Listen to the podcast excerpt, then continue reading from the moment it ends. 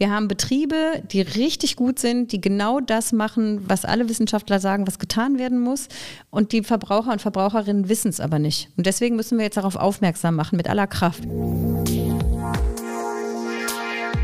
Wirtschaft Köln am Platz. Liebe Zuhörerinnen und Zuhörer, wir, die iFishing GmbH, freuen uns sehr darüber, den heutigen Podcast präsentieren zu dürfen. Hallo Köln und herzlich willkommen bei Wirtschaft Köln Unplugged. Die Neugier auf Lebensmittel aus der Region ist in den vergangenen Jahren bei vielen Menschen gestiegen. Mein heutiger Gast, Dorle Gothe, arbeitet daran, dass das auch nicht in Zeiten ändert, in denen das Geld bei manchen Menschen vielleicht etwas knapper ist. Wie ausgerechnet eine Aktiengesellschaft helfen will, die regionale Landwirtschaft im Rheinland zu stärken, hören Sie doch rein. Mein Name ist Manuel Heckel. Viel Freude beim Gespräch. Dann freue ich mich sehr auf unseren heutigen Gast bei Wirtschaft Köln Unplugged und begrüße ganz herzlich Dorle Gothe, Vorständin der Regionalwert AG Rheinland, die die ökologische Landwirtschaft hier in der Region unterstützt und mit voranbringt. Herzlich willkommen, Dorle. Vielen Dank für die Einladung. Ich freue mich sehr. Schön, dass du da bist. Dorle, ich frage alle meine Gäste am Anfang einmal äh, nach ihrem Lieblingsort in der Region in Köln. Wie sieht es da bei dir aus? Der Barbarossa-Platz, da bin ich groß geworden. Der Lieblingsort tatsächlich. Mhm. Okay, das hören wir tatsächlich selten. Das ist tatsächlich schon mal bei, bei dem Punkt aufgetaucht, der nämlich als zweite Frage kommt, nämlich die Frage, welcher Ort hat, der größte, hat den größten Verbesserungsbedarf hier in der Ach Stadt? Ach so, vielleicht muss man da auch Barbarossa-Platz sagen. Genau, das ist schon vorgekommen, tatsächlich, ja. Ja, ja, ich meine, schön ist der nicht. Ähm, Erfolgsgarten ist eigentlich das, was ich als schön empfinden ja. würde.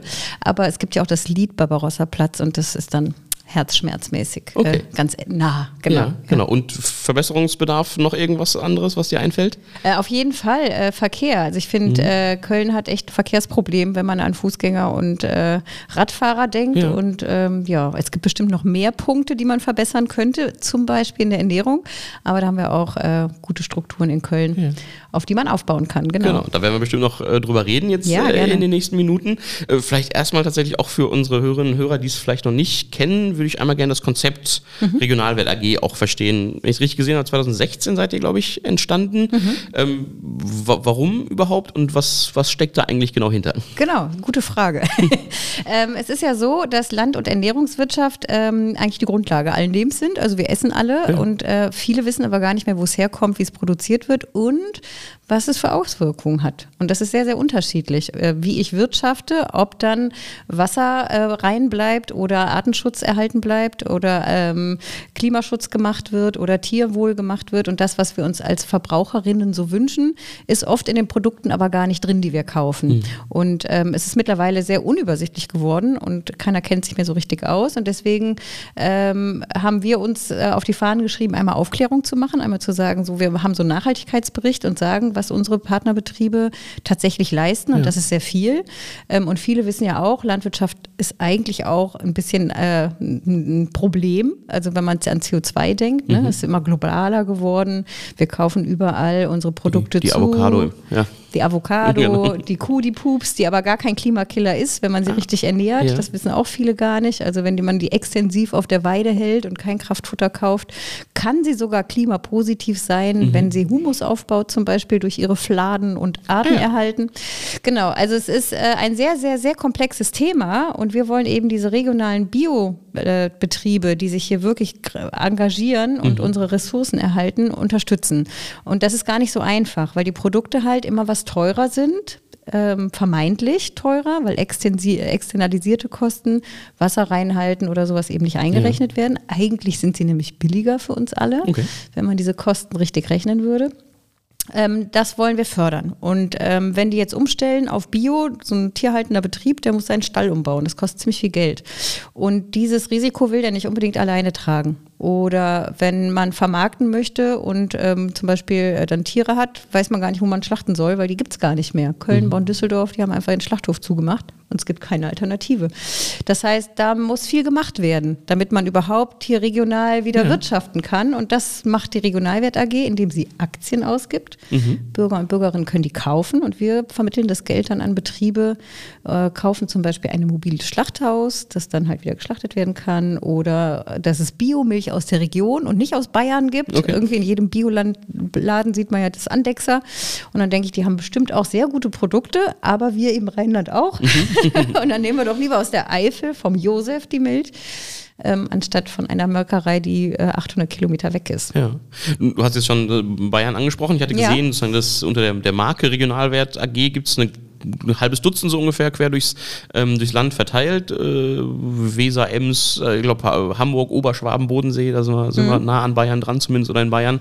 Ähm, was, was hält euch zusammen in diesem Netzwerk und, und wo sind auch große Unterschiede und lokale Herausforderungen, vielleicht gerade hier im Rheinland? Ja, ähm, genau. Also wir sind sehr unterschiedlich tatsächlich, weil äh, in Hamburg ist es natürlich anders als äh, in Freiburg. Und mhm. in Freiburg ist die erste entstanden. Der Christian Hiss hat seinen Gärtnerbetrieb quasi in eine Aktiengesellschaft umgewandelt, weil der sehr, sehr nachhaltig gewirtschaftet hat, alles gut gemacht hat, samenfeste Sorten selber angebaut hat, damit die Saaten, die, das Saatgut erhalten bleibt. Ähm, und der, äh, dieses Modell haben wir anderen alle übernommen, weil das halt einfach äh, total Sinn macht, dass man in der Region sich zusammentut und nicht nur einen Betrieb unterstützt, sondern die gesamte Wertschöpfungskette mhm. vom Acker bis zum Teller und dann sowas, ne, was notwendig ist, was fehlt, möglich macht. Ähm, dadurch, dass die Betriebe zusammenarbeiten, aber eben auch dadurch, dass man Geld geben kann. Also dieses Partnernetzwerk ist wichtig und auf der anderen Seite eben auch tatsächlich Kapital. Also Transformation braucht eben auch Kapital. Mhm. Ähm, genau, und das machen wir halt jeweils in unserer Region selber und da sind viele Herausforderungen gleich. Also das Schlachtthema zum Beispiel oder das Mühlen fehlen oder bestimmte Wertschöpfungsstufen fehlen, das ist in jeder Region so. Mhm. Aber die Strukturen, wie vertrieben wird und welche Großhändler es da gibt, mit denen man gut zusammenarbeiten kann, weil sie den Fokus auch auf Regionalität mhm. legen, das ist dann natürlich immer ein bisschen unterschiedlich. Und was uns total hilft im Netzwerk. Wir sind mittlerweile neun, also die zehnte gründet sich okay. bald. Ähm, und es gibt auch noch viele Initiativen. Ähm, das, was total hilft, ist, dass jede Region halt auch unterschiedliche Projekte hat und wir davon profitieren können. Also wenn jetzt in ja. Berlin-Brandenburg eine Schnibbelwerkstatt für, äh, Werkstatt für Gemüse entsteht, kann ich dann halt meinen Vorstandskollegen fragen und sagen, wie viel habt ihr da so ausgegeben, wer musste dabei sein, äh, was waren so Hemmnisse, was äh, für Erfolge oder Erfolgsfaktoren mhm. gab es und andersrum genauso. Wir haben jetzt das mobile Schlachtmobil gekauft und dann tauschen wir uns natürlich darüber aus und können das dann halt einfach adaptieren. Und das ist äh, super hilfreich. Ja. Also wenn man dann einfach einfach so kollegialen Austausch untereinander hat ähm, und dennoch aber sein eigenes Ding in der Region macht. Ja, genau. ja. Wie, wie bist du selbst überhaupt äh, da gelandet, wo du jetzt bist? Ähm, ich habe ökologischen Landbau studiert, also ja. eigentlich hm. fängt es noch früher an. Mein Papa hat einen Selbstversorgerhof angefangen, als ich so 14, 15 war, um, äh, hat festgestellt, äh, dass die Gesellschaft auf dem falschen Trip ist, auf dem falschen Weg, hat Small is Beautiful gelesen und diese ganzen äh, okay. Äh, Rio de Janeiro begleitet und irgendwie so und Wanderner Shiva kennengelernt und das habe ich halt alles mitbekommen. Und dann hat er halt seinen Selbstversorgerhof im Bergischen Land aufgebaut. Mhm. Ähm, und da habe ich dann zum ersten Mal gemerkt, dass es gar nicht so einfach ist, aber viel Spaß machen kann, in einer Gruppe sowas zu tun. Ähm, hat dich nicht abgeschreckt. Nein, ja. überhaupt nicht. Mhm. Nee, äh, weil man, man tut ja was total Sinnvolles. Und äh, je mehr man sich damit beschäftigt, mit Artenvielfalt oder so, desto mehr Freude bereitet es ein, wenn man halt Projekte sieht, die wachsen und gedeihen. Und das ist halt was total Schönes und Sinnvolles. Mhm. Deswegen ähm, habe ich dann auch ökologischen Landbau studiert in Witzenhausen, also in Bonn angefangen, dann nach Witzenhausen gewechselt und nachhaltige Regionalentwicklung. Okay. Und da hatten wir Kontakt mit einem Professor, der ganz viel zu äh, LIDA-Regionen, das ist ein bestimmtes Förderprogramm mhm. für Regionen gemacht hat. Und dann haben wir erstmal in einem Institut, mein Mann und ich haben das aufgebaut, gearbeitet und bundesweit ähm, so, ähm, das ist eine Förderung für ländliche Räume, wo man Arbeitsplätze schafft. Und da geht es dann ganz viel auch um regionale Vermarktung, okay. um ja. auch regionale Energie oder Artenvielfalt oder Bildung für nachhaltige nachhaltige Entwicklung, je nachdem, was die Region so hergibt oder wo die so ihre Schwerpunkte setzen, so haben ganz, wir dann ganz Konzepte viel von dem, gemacht. was zusammenkommt jetzt in der Regionalwelle. Genau, mhm. und das, da dachte ich, als das hierher kam, 2016, die Idee, dachte mhm. ich, hey, das ist ja genau meine äh, Beschreibung für Beruf. Mhm. Okay. genau das, was ich gelernt habe. Ja. Und habe mich sehr gefreut, dass ich das dann auch machen durfte. Ja. Was, was ist dann tatsächlich entstanden in den ja jetzt sechs, bald sieben Jahren, äh, die Regionalwert AG hier im Rheinland es gibt? Genau, wir haben ja mit äh, 36 Aktionären angefangen, mhm. äh, 460.000 Euro damals. Die Hälfte war ein Hof, eine Sacheinlage ähm, und haben jetzt knapp 1000 Aktionärinnen, okay. 3,2 Millionen Euro Grundkapital ja. und haben schon in 17 Betriebe investiert mhm. ähm, und sind jetzt ja gerade aktuell in der nächsten Kapitalerhöhung, ja. die läuft auch noch bis zum 15. März. Also okay. jeder, der das hört, kann sofort auf unsere Internetseite gehen und Aktien zeichnen, ja. ähm, weil genau, also das finde ich schon ist echt eine tolle Erfolgsgeschichte, dass uns die Aktionärinnen und Aktionäre so viel Geld zur Verfügung stellen. Ähm, ähm, um eben diese Strukturen zu erhalten. Und die kaufen auch bei den Partnerbetrieben ein mhm. und das ist wirklich so ein bisschen wie so eine Gemeinschaft. Ja. Ne? Gab es da noch, noch Meilensteine oder gab es da auch besondere Hürden nochmal, die ihr in diesen fünf, sechs Jahren oder sechs, sieben Jahren jetzt bald überwinden musstet? Ja, gibt es immer wieder Herausforderungen, mhm. jetzt gerade aktuell auch wieder. Also okay. durch die, durch die Ukraine-Krise ähm, denken viele Leute, dass Bio ihnen zu teuer ist und kaufen lieber andere Produkte ohne zu gucken, ob das stimmt. Das ist echt ein bisschen schade, weil oft ist die Bio-Butter im Supermarkt gerade billiger als die konventionelle.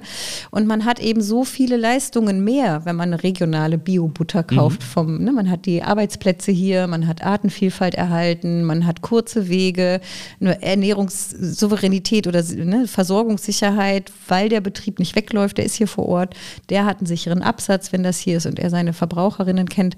Ähm, genau, und diese ganzen Mehrleistungen sieht sieht man der Butter eben nicht an. Mhm. Aber das ist halt total schade, dass so wenig darüber wissen, ähm, wie viel Auswirkungen der regionale oder der tägliche Einkauf hat. Ja. Und ähm, das, sind, das ist jetzt gerade aktuell die große Herausforderung, dass viel weniger in den Hofläden gehen oder in die Bioläden gehen und diese regionalen Produkte kaufen, sondern halt tatsächlich in den LEH gehen und denken, da das Bio ist das gleiche und das stimmt nicht immer. Okay. Es gibt auch total tolle, engagierte Lebensmitteleinzelhändler, aber da muss man eben genau gucken, woher kommt das Produkt und mhm. ähm, ist das wirklich aus der Region. Ja, okay. Du hast die äh, Kapitalerhöhung gerade schon angesprochen, die mhm. jetzt seit ein paar Wochen läuft und eben bis, bis Mitte März noch, noch sozusagen geöffnet ist, das Ganze. Also 1000 Aktien, ich glaube 625 Euro eine, wenn man, genau. wenn man mitmachen will. Ähm, wer macht da überhaupt mit? Also du hast die 1000, die jetzt schon seid und die theoretisch 1000, die noch dazukommen könnten, ja. quasi jetzt angesprochen. Also wer macht da mit und was ist deren Motivation? Es ist sehr unterschiedlich unterschiedlich. Es gibt äh, tatsächlich viele Omas und Opas zum Beispiel, die für ihre Enkel Aktien kaufen, mhm. aber auch viele Eltern. Ähm, also der, der größte Teil ist äh, privat. Es gibt aber auch Unternehmen, die investieren, weil ja. sie sagen, das ist einfach total wichtig für uns. Auch tatsächlich aus der Lebensmittelwirtschaft. Ein Caterer, der sagt irgendwie, ähm, ich muss irgendwo regionale Bioprodukte herbekommen und Gemüse gibt es ganz wenig in Bio. Tatsächlich krass. Ähm, wir, sagen, wir haben ja hier die besten Böden der Welt ne, rund um Köln. Ähm, das okay. heißt, 100 bis zu 100 Bodenpunkte ist das höchste. Und wir haben so 96er weniger Bodenpunkte. Ah, ja. mhm. äh, und in dieser Region gibt es aber unter einem Prozent Bio nur. Also mhm. da, wo Gemüse angebaut wird, ist ganz, ganz wenig Bio. Und das ist eigentlich das, was ganz viel nachgefragt wird jetzt, weil ganz viele sich auf die Gemeinschaftsgastronomie irgendwie konzentrieren und sagen, da werden ja Riesenmengen verbraucht und warum, äh, ne, da ist ja eine gute Möglichkeit jetzt auch dann regionales Bio zu fördern.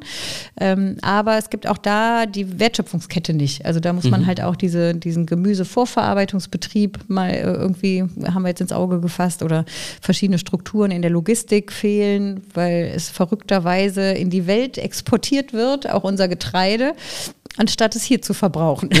weil okay. es wirklich hochwertiges Getreide ja. ist. Ne? Genau. Ja. Also das heißt, es kommen viele schon mit einem, sagen wir mal, geschäftlichen oder privaten Ach, Interesse genau. auch an dieser Nachhaltigkeit, tatsächlich? Oder? Genau, hm? genau, unterschiedliche Interessen, mhm. aber alle vereint, dass sie halt verstanden haben, wie viel Mehrwert es bringt, wenn man regionales äh, Handwerk, regionales Ernährungshandwerk und regionale Landwirte unterstützt. Genau. Was, was hat man dann letztendlich auch von der, von der Aktie? Also wenn ich, wenn ich Aktionär bin, kenne ich sonst die, die Dividende, die mir gezahlt wird und die Wertsteigerung, auf die ich vielleicht hoffe. Ähm, was, was hat hat man als Aktionär der Regionalwert AG?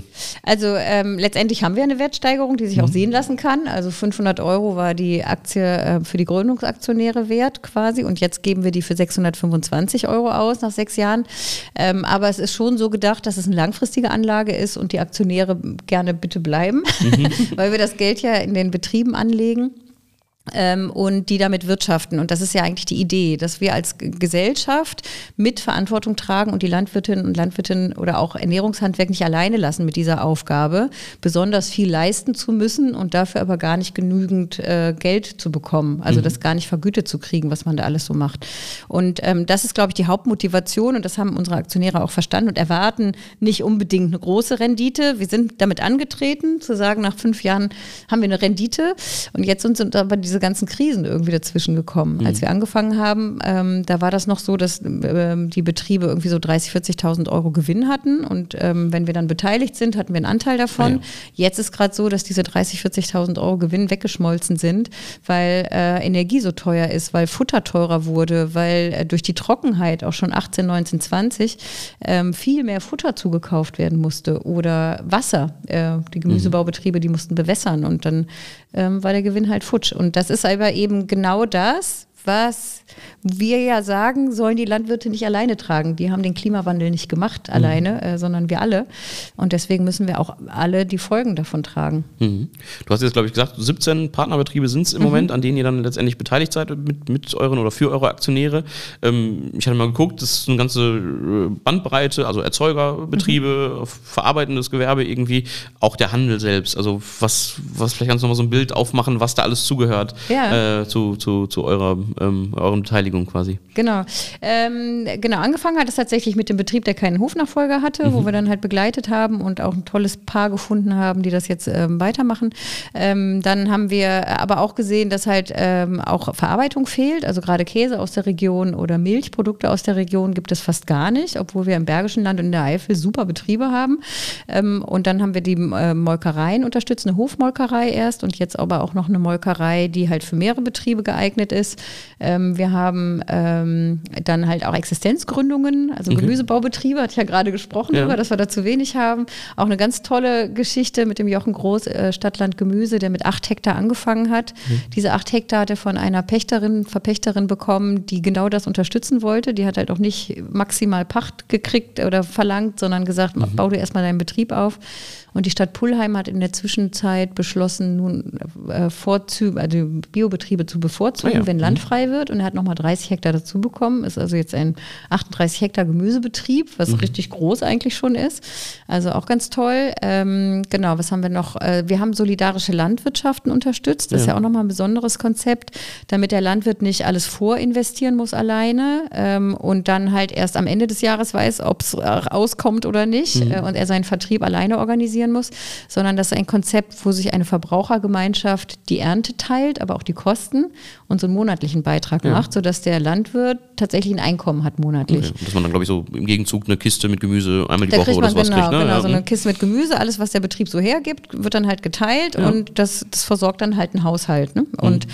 ähm, die Idee finden wir ziemlich gut, weil man dann eben, wenn halt äh, irgendwie sowas wie eine Dürre kommt oder irgendwie eine Flutkatastrophe, hatten wir auch irgendwie letztes Jahr, ähm, dann nicht alleine dasteht. Ja. Also genau. Das ist schon, sind schon, aber ja, was haben wir noch? Also jetzt gerade aktuell haben wir eine mobile, dieses mobile Schlachthaus Aha. gekauft mit einem Biometzger hier. Das, das, das heißt, das ist ein großer, großer Wagen oder ein großer Container, in dem genau. dann vor Ort geschlachtet werden kann? Das ist ein LKW, wo ein mhm. Container dann abgelassen äh, werden kann und in dieser Container ist dann eine ein kleines Schlachthaus mhm, quasi, okay. genau. Damit man und, nicht sonst wieder, du sagtest, in der Region wäre nichts mehr, sonst muss man weite Strecken fahren, ja. um quasi einen entsprechenden Schlachthof Oder zu finden. Oder kann gar nicht äh, schlachten, ja. sondern verkauft die Tiere dann eben gleich. Und ja. wir wollen ja, wenn schon irgendwie auch Fleisch gegessen wird, es gibt ja auch viele, die darauf verzichten, aber es gibt eben auch nachhaltige Tierhaltung. Äh, wenn das, ähm, wenn man das machen möchte, ähm, dass man dann eben auch die männlichen Tiere zum Beispiel nutzt oder mhm. auch eine Zwei-Nutzungsrasse, sodass dann nicht Kälber weggeschmissen werden müssen, jetzt in Anführungsstrichen, ist ja wie bei den Kä Küken auch. Ne? Das ist genau das gleiche Problem ja. bei den Hochleistungsmilchviehtieren, dass dann die männlichen Kälber gar nicht gezüchtet werden oder ge äh, gemästet werden können. Und das wollen wir eben alles nicht. Und unsere Partnerbetriebe machen das auch schon lange, dass die zwei Nutzungsrassen haben, aber die können ihre Tiere gar nicht gut verwerten oder irgendwie vermarkten, wenn es keine Schlachtmöglichkeit mhm. gibt. Und äh, dafür ist es total notwendig, dass es das gibt. Genau. Ja. Wie, wie findet ihr da zusammen, also die Partnerbetriebe und, und ihr? Also geht ihr auf Suche oder melden sich Leute bei euch oder wie sieht es aus? Beides, genau. Also wir gehen auf Suche. Also wenn es halt Betriebe gibt, die wir gut gebrauchen können in unserem mhm. Portfolio. Wir haben ja auch manchmal Anfragen von Produkten oder so. Oder wenn es halt besonders tolle Betriebe gibt, äh, wo wir denken, hey, das passt total gut, dann gehen wir auf die zu. Aber es kommen auch immer welche auf uns zu, genau. Mhm. Gibt es sozusagen irgendwie eine, eine typische Größenordnung auch, die ihr irgendwie leisten könnt. Also mit den jetzt 3,2 Millionen gezeichnetes Kapital, ja. jetzt kommen im Idealfall nochmal 800.000 sowas dazu. Genau. Also was, genau, wie sieht so eine typische Beteiligung von euch vielleicht auch aus? Genau, die sieht, äh, also wir haben zwischen 50 und 300.000 Euro mhm. äh, angelegt und das ist ähm, aber langfristig angelegt. Das heißt, das wirkt wie Eigenkapital im Betrieb. Ja. Und wir sind ja, äh, gehen als Gesellschaft damit rein, also es ist kein Darlehen, wir sind ja keine Bank, das dürfen wir gar nicht, sondern wir wollen auch mit Verantwortung tragen und das Geld soll halt langfristig im Betrieb wirken. Mhm. Und das genau ist ja das Problem von landwirtschaftlichen Betrieben. Die sind sehr kapitalintensiv. Also wenn ich so einen landwirtschaftlichen Betrieb aufmache, brauche ich ein, zwei Millionen Euro, um Land zu kaufen, die Scheune zu bauen, die äh, Äcker zu kaufen, die Tiere zu kaufen oder halt auch Gemüsebau, ne, dann halt irgendwie alles äh, zu bauen, damit ich dann erst anfangen kann zu wirtschaften. Also es ist immer sehr, sehr kapitalintensiv. Kosten, ja. Hm. Oder auch wenn ich umstelle oder ja. so, ne, dann muss ich echt immer viel Geld in die Hand nehmen. Und ähm, ich habe durch die Preisgestaltung, Deutschland ist ja traurigerweise der Vorreiter, weil wir am wenigsten für Lebensmittel mhm. ausgeben. Ich glaube weltweit, das ist echt ein bisschen krass, ähm, haben die halt keine große Gewinnspanne und können kein Eigenkapital aufbauen, um immer wieder neue Investitionen machen zu können. Ja. Und da ist Landwirtschaft wirklich äh, sehr ähm, also sehr kritisch. Also mein Prof hier in Bonn, der Professor Köpke, hat vor zehn Jahren schon gesagt, es ist die erste Branche, die eigentlich ihre, äh, ihren Bedarf nicht mehr erwirtschaften kann. Also mhm. um also, also das, was man investieren muss, kann man gar nicht über, die, über den normalen Betrieb quasi Das heißt, eigentlich äh, kann ich nur einen Betrieb erben und ja. den dann weiterführen oder er wird geschenkt oder gekauft von anderen oder gemeinschaftlich getragen, aber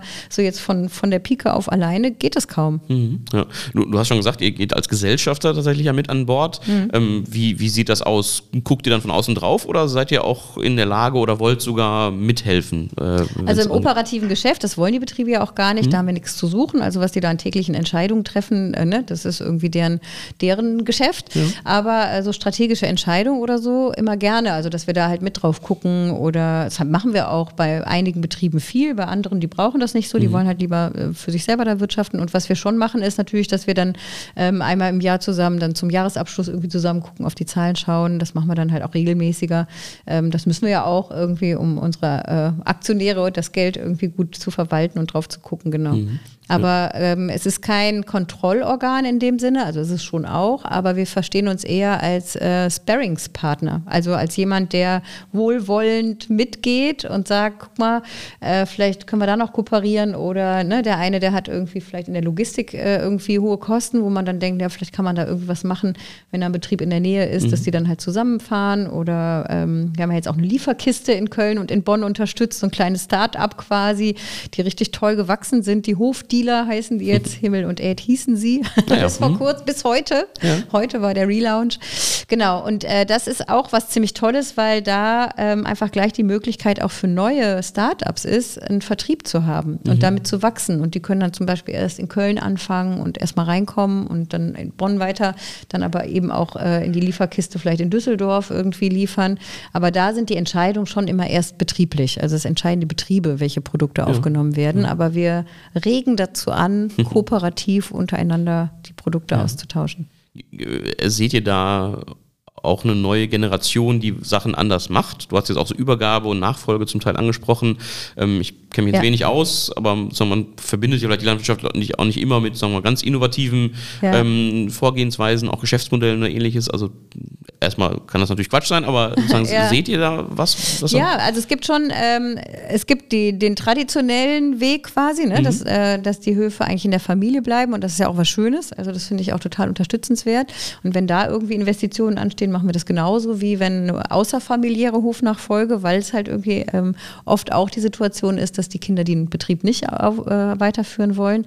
Und dann gibt es aber auch so innovative Systeme wie zum Beispiel diese solidarische Landwirtschaft, die es ja noch gar nicht so lange gibt, also schon jetzt auch äh, wahrscheinlich zehn Jahre, aber die jetzt so richtig groß geworden ist oder die Marktschwärmer, so ein digitales mhm. System, wo man einkaufen kann ähm, oder auch regenerative Landwirtschaft, ähm, die halt gerade total aktuell wird mit Market Garden Systemen, wo man halt auf kleiner Fläche ziemlich viel Gemüse anbauen kann, aber dann eher ohne große Maschinen.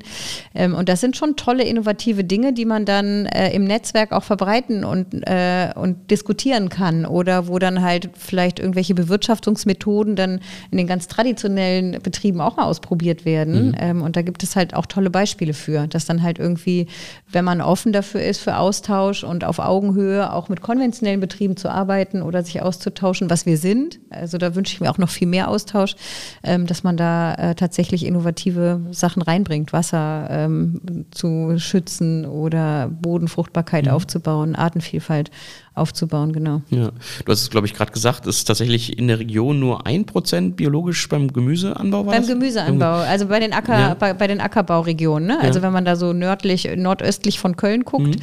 äh, nordwestlich von Köln guckt, da ja. ist halt eher Acker, beste Böden und da wird wenig umge umgestellt.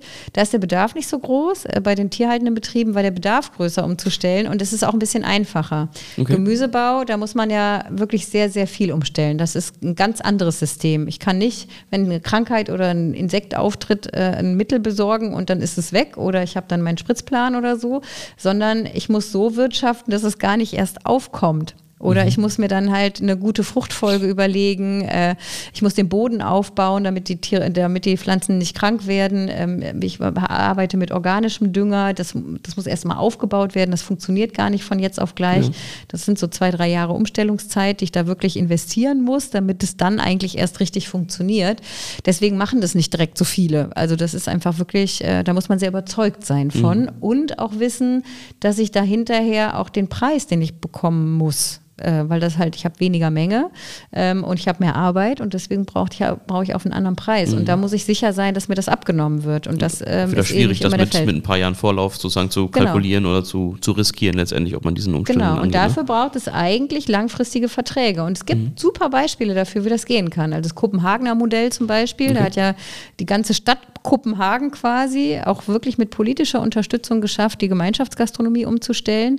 Und die haben dann die ganze Region quasi auf ökologischen Landbau umgestellt und haben jetzt die ganzen positiven Effekte. Oder Wolfsburg in, in Deutschland hier mhm. auch, der Automobilhersteller, die ganz viele Restaurants in ihrer gläsernen ah, ja. Stadt haben. Die haben immer mit einzelnen Beziehungen von Betrieben angefangen, aber immer langfristig angelegt. Also immer so, dass es nicht von jetzt auf gleich alle Eier bio sind, sondern dass man dann erstmal einen Betrieb nimmt und dann nochmal einen zweiten Betrieb dazu und mhm. so. Und so kann das gehen, so dass man dann halt wirklich die Betriebe dabei unterstützt und dann halt die positiven Mehrwerte für die Region hat. Ja.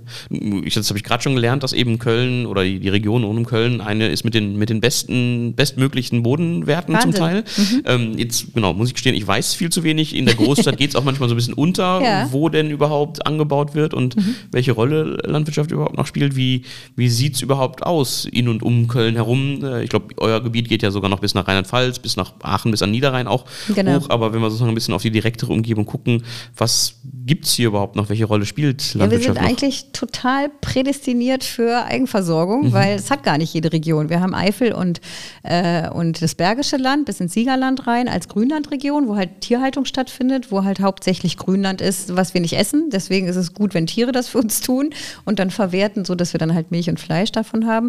Ähm, und es gibt aber auch da Solavis und so, die Gemüse anbauen. Selbst da kann man das machen, wenn man äh, Bodenfruchtbarkeit aufbaut.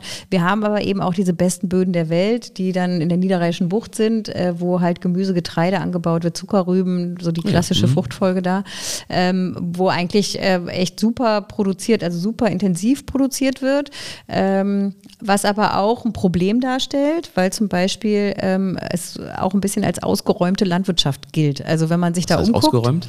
es gibt keine Hecken, keine äh, ah, Streuobstflächen mh. oder sowas mehr, was früher halt ganz viel war, so klein strukturierte Land Landschaften ähm, oder Alleen oder irgendwie sowas. Und wenn man jetzt halt so äh, über die Lande fährt oder auch nach Kleve raus oder an äh, Hambach vorbei, äh, kann man ewig weit schauen und es gibt keine einzige Hecke. Mhm, okay. Das heißt, ähm, es gibt sehr wenig Lebens Lebensraum für Tiere, für Insekten, Hasen, äh, Vögel.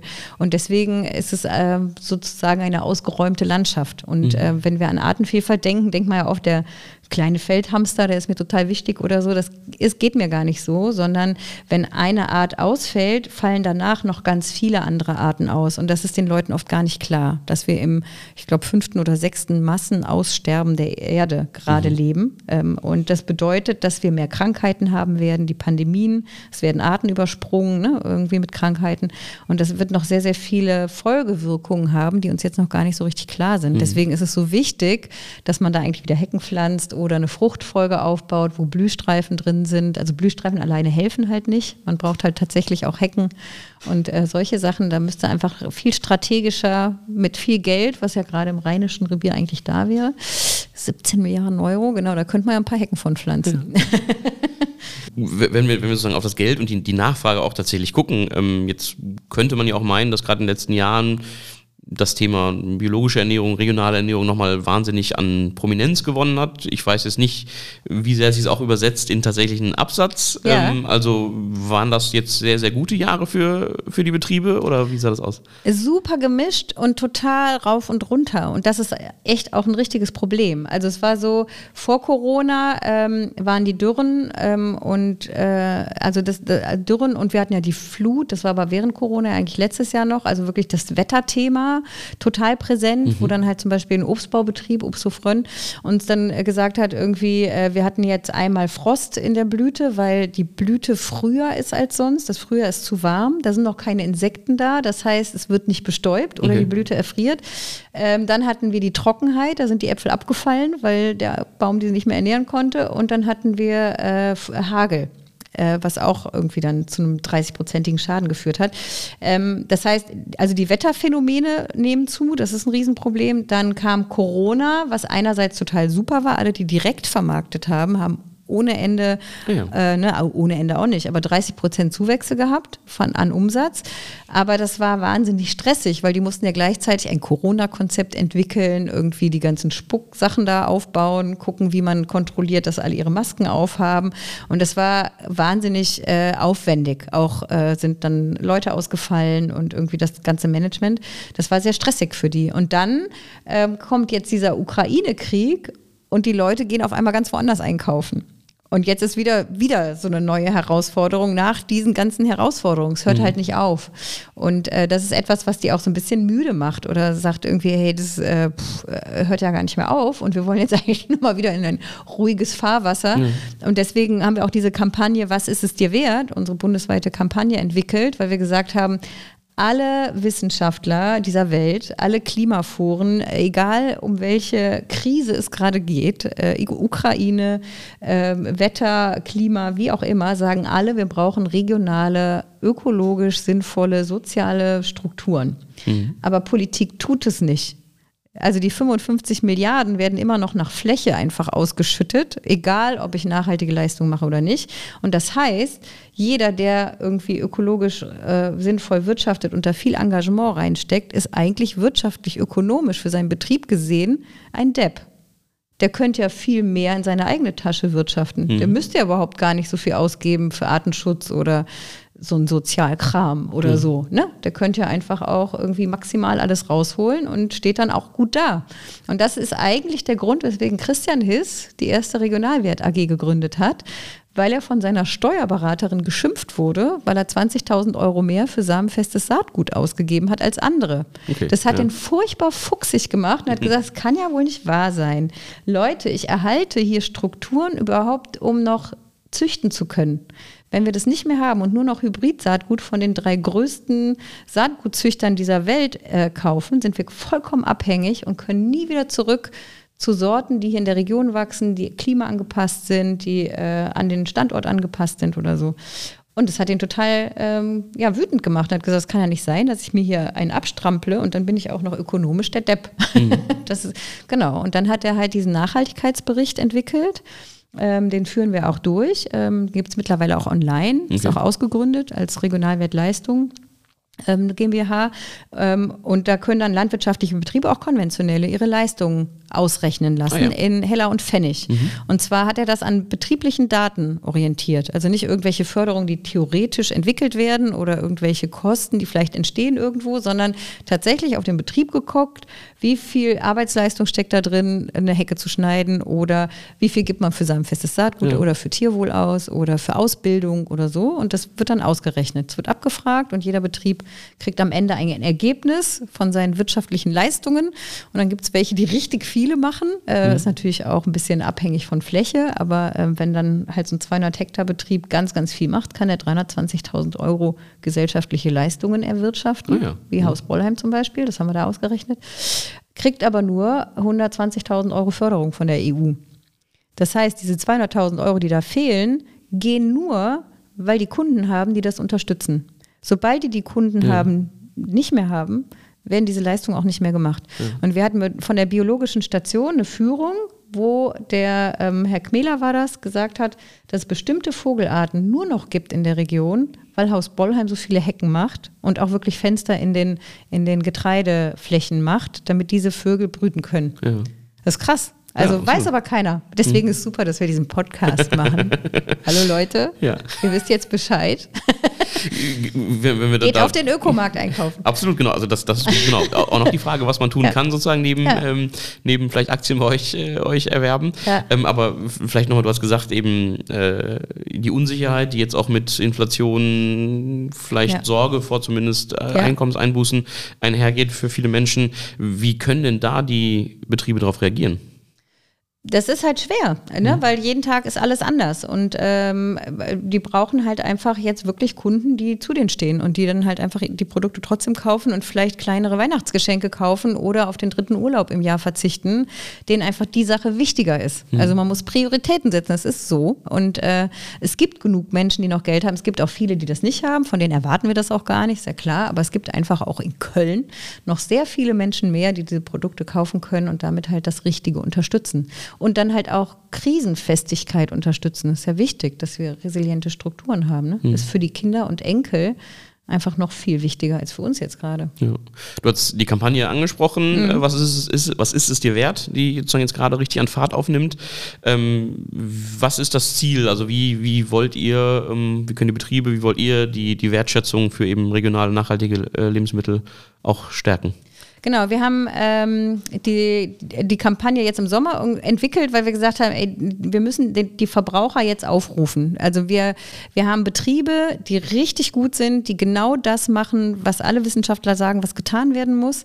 Und die Verbraucher und Verbraucherinnen wissen es aber nicht. Und deswegen müssen wir jetzt darauf aufmerksam machen, mit aller Kraft. Wir haben auch alle Initiativen dazu eingeladen, mitzumachen. Ähm, und auch der Bund für nachhaltige Wirtschaft, ähm, der BÖLW, also die, die Ökoverbände, aber eben auch Verbraucherverbände, einfach nochmal darauf hinzuweisen, dass es so wichtig ist und was man eigentlich an Schatz da hat, wenn man diese Produkte aus der Region kaufen kann. Und ähm, um das halt irgendwie jetzt mal konzentriert irgendwie rauszuhauen, haben wir halt verschiedene Videos, wo halt Partnerbetriebe Betriebe einfach auf ihrem Acker stehen und sagen, was sie machen und warum das wichtig ist. Ähm, und äh, haben aber auch so ein Abstimmungstool. Mhm. Ähm, ab heute Abend darf man nämlich mit abstimmen. Ähm, es sind ja 55 Milliarden Euro an EU-Subventionen, die jedes Jahr verteilt werden. Und wir wollen eben, dass es nicht mehr flächenmäßig verteilt wird, sondern derjenige am meisten bekommt, der sich am meisten engagiert. Also es muss umge umgeändert werden. Jetzt ist ja eben so, ne, der, der am meisten Land hat, äh, bekommt am meisten Geld. Mhm. Da gibt es das Vielmann-Modell mit 6 Millionen Euro im Jahr oder so. Vielleicht machen die ja auch eine gute Landwirtschaft, das weiß ich nicht so genau, aber es ist einfach schon, dass es nicht an, an Leistung gebunden ist, ist der Fehler. Fehler. Ne? Und ähm, das, da wollen wir darauf hinarbeiten. Wir sind auch zur Grünen Woche, haben wir einen Stand auf der Grünen Woche und auch auf der Biofach, die größte Biomesse der Welt in Nürnberg im, im, äh, im Februar. Und da werden wir das auch nochmal an die Politik geben. Jetzt wollen wir erstmal Verbraucheraufklärung machen mhm. und sagen, Leute, bitte achtet drauf, es ist wichtig. Ähm, und dann wollen wir aber eben auch an die Politik gehen und sagen, hört mal, ihr wisst ganz genau, was zu tun ist und jetzt macht es einfach auch mal endlich. Also es ist einfach, es ist Zeit. Also mhm. wir haben auch gar keine Zeit Zeit mehr. Jetzt muss gehandelt werden. Mhm. Das heißt, wenn wir auf die letztendlich Bundespolitik oder sogar ja. Europapolitik gucken, wäre es eben euer Ziel, dass das langfristig oder mittelfristig so ein Einsatz auch honoriert wird oder eben eine, eine Betriebe, die nach diesen Standards oder nach diesen genau. Äh, Projekten arbeiten. Also es müssen, genau, es müssen, äh, die Förderungen müssen tatsächlich an nachhaltige Leistungen gebunden werden. Das mhm. geht irgendwie gar nicht anders. Also es wird gesteuert gerade. Die tun ja so, als würden sie nicht steuern. Das tun sie aber, aber die falsche Richtung. Und wenn da äh, die Milliarden irgendwie alle in die falsche Richtung laufen, ja, dann weiß ich auch nicht so genau, was wir da machen sollen. Und dann ist es ja für die, für die, die besonders nachhaltig wirtschaften, nochmal eine schlimmere Kon Konkurrenz. Ne? Also wenn die dann auch noch gefördert werden, die halt nicht so wirtschaften, ist ja ein total verrücktes System. Und da müssen wir irgendwie von weg. Mhm. Und das ist nicht einfach, aber äh, jeder muss sich da anstrengen. Ja, und wenn wir jetzt auf den, regionalen Raum gucken, du hast das Beispiel Pulheim schon angesprochen, wo mhm. dann irgendwie so ein Vorzug gab für ja. biologisch ab, äh, bebaute ähm, oder bewirtschaftete Flächen. Ähm, tut sich da was oder würde ich euch da noch mehr wünschen? Ja, wir würden uns noch mehr wünschen, aber die Stadt Köln hat ja auch den Ernährungsrat zum Beispiel, ne, der gefördert wird von der Stadt Köln, was total super ist. Wir haben ja auch äh, noch viele andere Initiativen, äh, Slow Food, die sich dafür einsetzen. Ähm, aber ähm, öffentliche manche Hand kann eben noch mehr. Also ne, ist ja eigentlich auch ein Einkäufer. Also ne, es wird ja viel Essen quasi über Städte ja, und also Gemeinden Schulen und andere Schulen, ja. Verpflegung, Altenheime und so. Und da ist immer die Frage, können wir uns das leisten oder nicht? Und ich sage, wir können es uns nicht leisten, es nicht zu fördern. Also da nicht mehr Budget auszugeben für gutes Essen. Und man kann ja auch sogar, wenn man die Köche schult, muss man gar nicht so viel mehr ausgeben. Man muss mehr ausgeben, auf jeden Fall.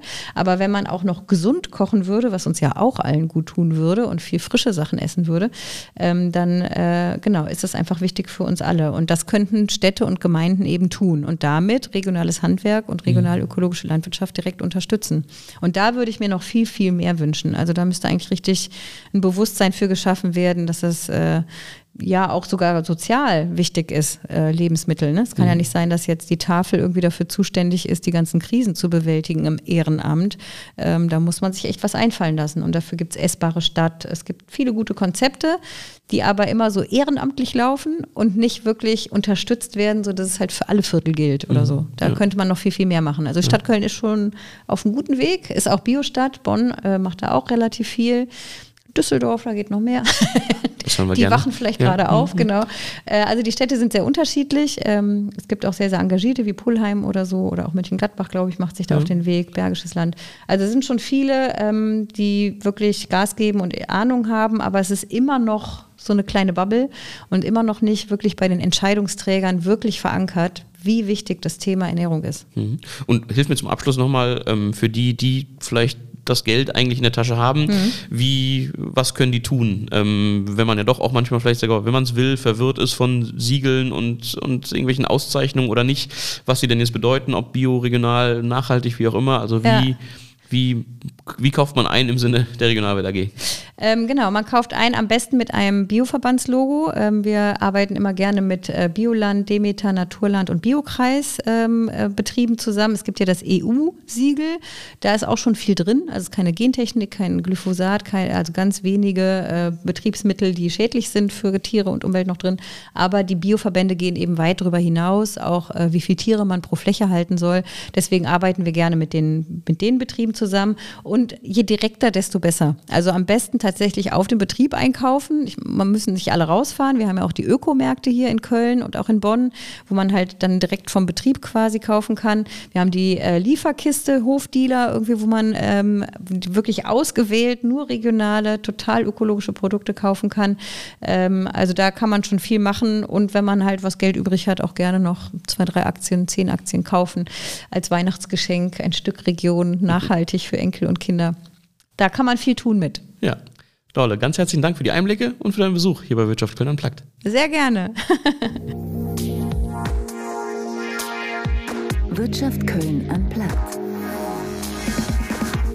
Vielleicht waren im Gespräch ja einige hilfreiche Tipps dabei für Ihren nächsten Einkauf oder nächsten Aktienkauf.